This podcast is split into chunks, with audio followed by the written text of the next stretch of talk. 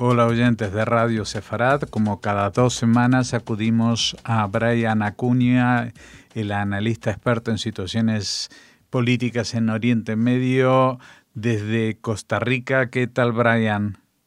Un saludo a todos los amigos de Radio Sefarad, como siempre, un gusto poder compartir con ustedes. Pues eh, tenemos entendido que hoy quieres hablarnos de eh, la cuestión kurda eh, en Turquía y, y, cómo en general esto está afectando al propio país, a las políticas de Erdogan y hacia una posible nueva orientación política, ¿no?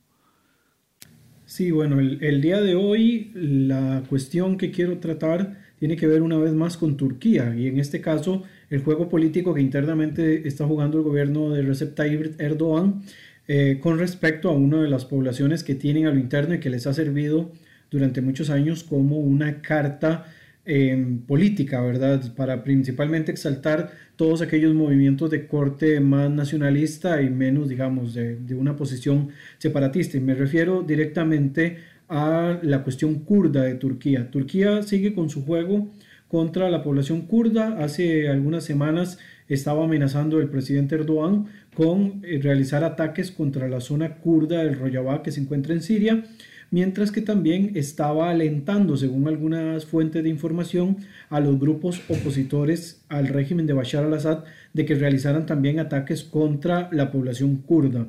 La amenaza pues ha sido rechazada eh, políticamente por algunos países occidentales, especialmente por parte de los Estados Unidos, quien le ha pedido al gobierno de, eh, de Recep Tayyip Erdogan que tenga mesura a la hora de, actuar y que no vaya a provocar una catástrofe mucho más grande ¿verdad? De, la que, de la que se deba. Además, contemplando eh, que en el caso de los, los kurdos que están en todas estas regiones de Siria y de Irak, de alguna manera pues han servido como un eh,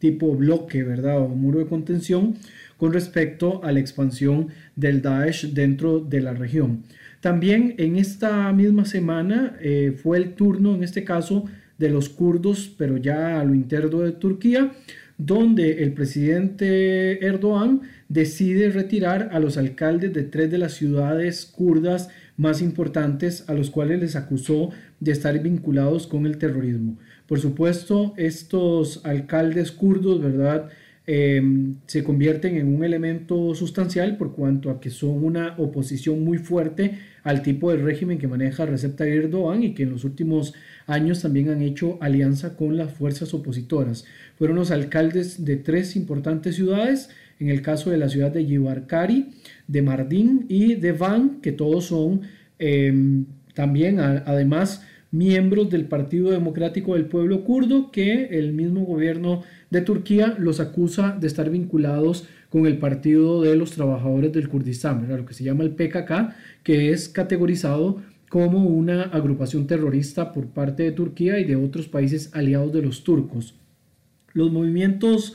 contra la población kurda eh, se trata de un tipo de movida política que el presidente Erdogan ha echado mano una vez más, así como lo han hecho en otro momento otros este, gobernantes del país. En este caso, Erdogan no ha desaprovechado la oportunidad para utilizar la carta kurda y resaltar el nacionalismo turco contra los aires independentistas que tiene esta importante población que está ubicada en el país. Recordemos que Turquía alberga la mayor cantidad de kurdos que hay dentro de toda la región, digamos, del Kurdistán histórico. Y por supuesto, uno de los temores que tiene en este caso Turquía es que la población kurda llegue en algún momento a independizarse, quitándole una importante zona estratégica, digamos, tanto en cuanto a recursos como también en posicionamiento eh, de los factores económicos eh, eh, turcos, ¿verdad? En este caso también el uso de la, de la carta kurda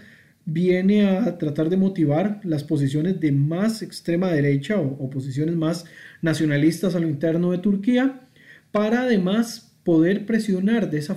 de esa manera a las fuerzas políticas que intenten conformar algún tipo de coalición con los grupos kurdos. Hay que llamar, digamos, en esto a la reflexión de que estos grupos que buscan aliarse de alguna manera con los kurdos pueden ser acusados también de conspirar, ¿verdad?, contra el Estado, eh, de hacer algún tipo de movimiento que promueva el separatismo del territorio dentro de, las regiones turcas y que eh, de alguna manera desde hace muchos años, ¿verdad?, a los kurdos en Turquía se les ha llamado, se les ha acusado constantemente de ser quinta columnas, ¿verdad? O de ser traidores y buscar de alguna manera el separatismo y salir de toda la movilización del, sistema turco. El despido de alcaldes kurdos provoca en su momento protestas masivas en estas zonas de la región del sudeste del país y la respuesta del gobierno, como no podría ser de otra manera en manos de Recep Tayyip Erdogan, fue altamente agresiva, ¿verdad? Se habla de por lo menos 418 arrestos por parte de la policía eh, turca, lo cual ha generado críticas desde otros gobiernos eh, dentro de la región, ¿verdad? Y, principalmente los gobiernos donde los kurdos tienen mayor autonomía, han habido voces de protesta contra la opresión que están sufriendo la, la población kurda turca. De hecho, que han salido voces tanto desde Erbil en Irak como también de la zona del Rojava sirio, ¿verdad? que fue mencionado anteriormente. A esto además se le suma una protesta por parte de la Unión Europea por la violación, podríamos llamar en cierta forma, de la democracia al hacer este tipo de eh, despido donde además se optó por reemplazar a estos líderes políticos eh, kurdos y poner líderes que fueran más cercanos al gobierno de Turquía, ¿verdad? Lo que, por supuesto, viola cualquier principio democrático, ya que la representatividad está siendo eh, impuesta a través de la fuerza del, gobierno propiamente del país. Los movimientos contra la población kurda pueden ser efectivos en las intenciones estratégicas que el gobierno de Ankara eh, manifiesta, ¿verdad?, para tener dominio de estas regiones de una forma militar tras el fracaso del proyecto de Daesh, ¿verdad? Una de las cuestiones que se plantean acá es que después de que Daesh pierde toda su potencia dentro de la región de Oriente Próximo, uno de los principales beneficiados del, golpe que,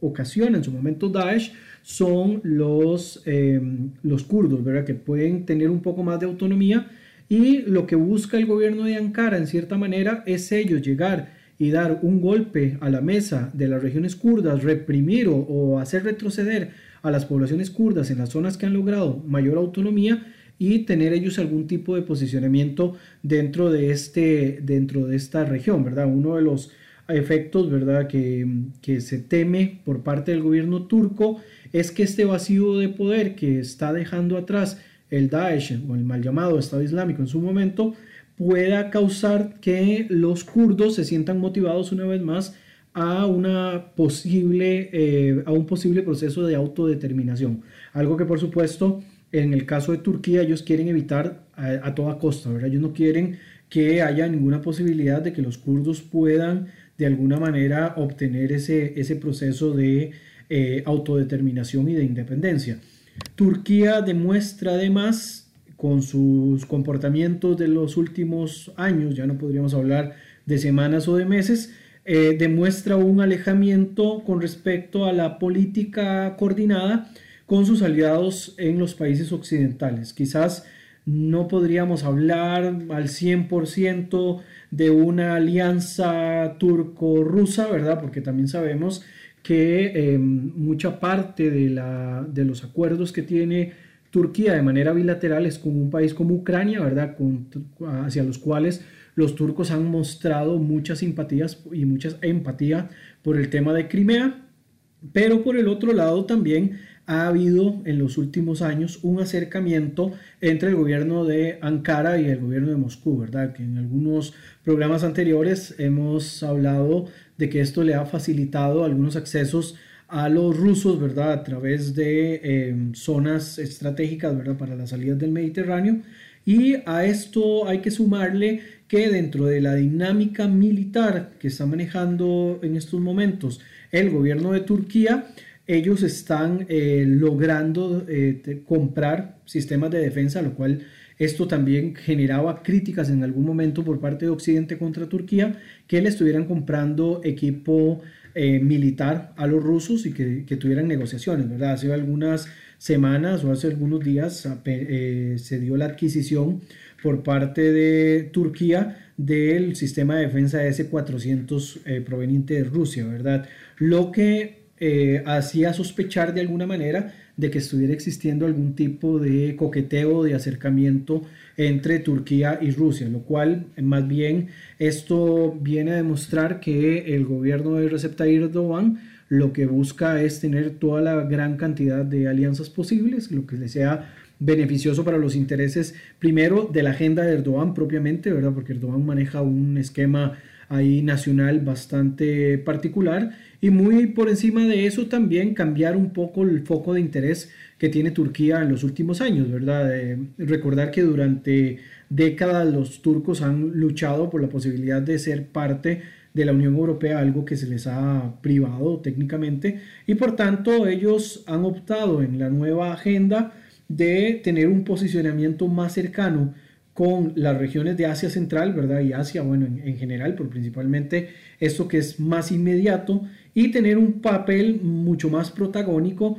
en la zona de Oriente Próximo, ¿verdad? Que si bien Turquía no se categoriza a sí mismo como un país de Oriente Próximo y sería muy pobre hacer un análisis tratando de encasillarlo solo en esa dinámica, eh, es evidente de que Turquía es hoy por hoy uno de los principales líderes dentro de esa zona, ¿verdad? Que tiene voz y voto, ¿verdad? Cantante y sonante de cuestiones tan elementales como la seguridad en Siria, como el propio tema relacionado con los palestinos y la, misma situación de los kurdos. Así que los turcos de alguna manera eh, influyen, ¿verdad?, dentro de la dinámica del Medio Oriente. También considerar de que en cierta manera las diferencias que hay entre Riyadh y Ankara, pues también por supuesto es eh, parte de esta competencia que tienen ambos países por ser los que tengan mayor dominio y control dentro de la, dentro de la zona, ¿verdad? En el caso de Arabia Saudita no solo se le complementa la cuestión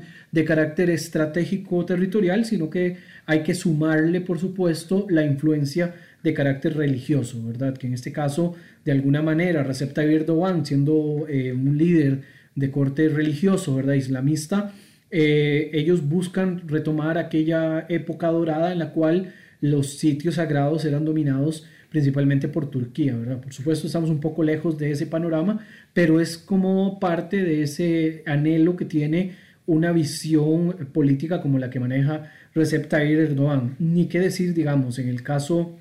de eh, conflictos como el sirio, en el cual por supuesto, al compartir frontera, al tener también presencia de refugiados y demás, le da a Turquía pues una fuerza bastante considerable para poder hacer y deshacer a gusto dentro de la región. Y además que eh, de competir, como ya lo mencioné, en este caso contra Arabia Saudita, también obviamente los otros países que buscan eh, mantener una hegemonía o una influencia bastante considerable dentro de la zona, eh, vienen a ser competidores directos de Turquía. Hablemos del caso, bueno, ya mencionado el Reino de Arabia Saudita, hablemos de la República Islámica de Irán, ¿verdad? Que tiene em, todos los aires y las necesidades de convertirse en un gran líder de la región de Oriente Próximo y en algún caso también en la cuestión de Egipto, ¿verdad? Y recordemos también que en cierta manera también Turquía entra dentro, de la, dentro de la dinámica de lo que son las, las potencias emergentes, las, las, potencias periféricas dentro de la región de Oriente Próximo, compartido, digamos, este rango tanto con Irán como con el Estado de Israel. Por supuesto que las características propias de la composición ideológica y de la composición eh, étnica que tengan en el país, pues eh, les da cierta ventaja o desventaja con respecto a todo el, resto de la región. También eh, la idea de Turquía, o por lo menos la idea de Recep Tayyip Erdogan, es poder mantener vínculos muy cercanos con Moscú para que le ayude a tener este posicionamiento dentro de la región. En algunos casos es un posicionamiento eh, de carácter solamente estratégico, ¿verdad? Para sacar recursos eh, de Asia Central, ¿verdad? Para tener algunos contactos ahí con los países que están dentro de, de toda esa región de las antiguas eh, repúblicas soviéticas, lo que llamamos los cinco estanes, entonces de alguna manera ahí es una, una cuestión de beneficio principalmente económico. Obviamente también el dominio de las zonas kurdas, de todas las zonas kurdas donde puedan tener influencia, tienen como objetivo controlar el movimiento de recursos estratégicos y de alguna forma también la, em, la influencia que puedan tener otros países dentro de la zona contra los que ellos están compitiendo directamente. Pero regresando al tema del Kurdistán, ¿verdad? que fue con lo que arranqué la columna, esta población y sus diferentes fuerzas militares, principalmente en las regiones de Siria e Irak, son el, cordón sanitario que se ha podido pues, em, realizar en alguna manera para que no exista un reagrupamiento de Daesh dentro de la región. Sin embargo, por el juego político que Turquía está implementando, este agrupamiento de fuerzas kurdas les lleva a pensar eh, en un impulso separatista que se pueda dar y que se basen, digamos, en, idearios como lo que se planteaba en el acuerdo de Sebres, ¿verdad?, del siglo pasado, o que hayan acuerdos similares donde se promueva algún tipo de independencia, ¿verdad?, y que tengan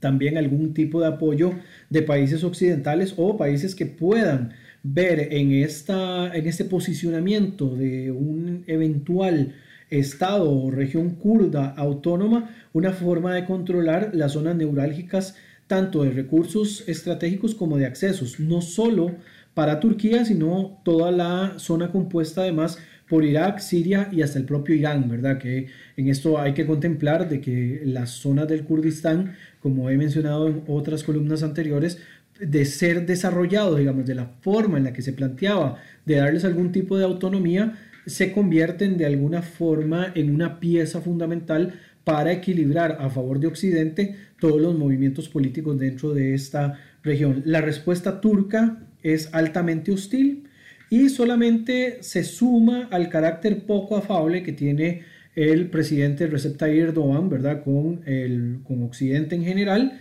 quien se ha afiliado además a otros conceptos de empoderamiento, tanto regionales como locales, en una dinámica alejada del anhelo turco de estar más cerca tanto de los Estados Unidos como de la Unión Europea, ¿verdad? De hecho que el movimiento que Erdogan hace y todos sus ínfulas y movimientos parecen como más asociados a la personalidad y, forma de comportamiento que tiene el presidente ruso Vladimir Putin, ¿verdad? Entonces, ciertamente que ese aire medio pues tiránico, ¿verdad? Que, en el cual se comporta eh, Recep Tayyip eh, viene a obedecer a toda la dinámica de la agenda que ellos han ido promoviendo a través del tiempo. La paz de la zona para los países occidentales sigue desde mi punto de vista pasando por la dinámica de una eventual autonomía y fortalecimiento de la población kurda. Obviamente esto es un escenario eh, asociado en parte también a un anhelo personal de que los kurdos puedan tener su independencia, pero también por otro lado eh, asociándolo a que han sido un grupo que durante la época de Daesh han demostrado eh, toda una afiliación positiva para este Occidente. Y por el otro lado también esto podría ayudar también a que se puedan contrarrestar nuevamente, digamos, el crecimiento de eh, actores que puedan asumir un rol mucho más este, poderoso dentro de la región de Oriente Próximo. Por supuesto, ¿verdad? Y sin embargo, a todo esto que le presento, pues Turquía no considera exactamente el mismo, este, el mismo, el mismo posicionamiento, sino que más bien ellos se consideran a sí mismos los llamados a ser quienes tomen esos espacios y de esa manera poder ampliar, ampliar su foco de influencia, ¿verdad? Todo lo que he planteado de un cordón estratégico para evitar el crecimiento de algunos países hostiles para Occidente, en este caso podemos hablar de la República Islámica de Irán y cualquier movimiento que sea patrocinado por este, que se podría contrarrestar a través de las fuerzas kurdas, eh, Turquía, por su parte, busca, por un lado, reprimir todavía mucho más cualquier tipo de manifestación y de expresión de Em, de independencia que pueden tener los kurdos y de, auto, de autonomía, y por el otro lado ellos asumir ese rol para poder ampliar su foco de, de influencia y poder ir creciendo a través de todos los territorios y de esta manera poder tener la posición estratégica perfecta para poder contrarrestar el crecimiento que puedan tener otros actores dentro de la zona, pero a la vez también poder hacerse con control de regiones que tienen bastantes características positivas de dominio, tanto en cuanto a recursos como en cuanto a zonas de acceso a lugares sumamente delicados. Jorge. Pues como siempre te agradecemos mucho tus palabras, tus pensamientos y tus conocimientos y te emplazamos como siempre a volver a encontrarnos dentro de dos semanas. Muchas gracias.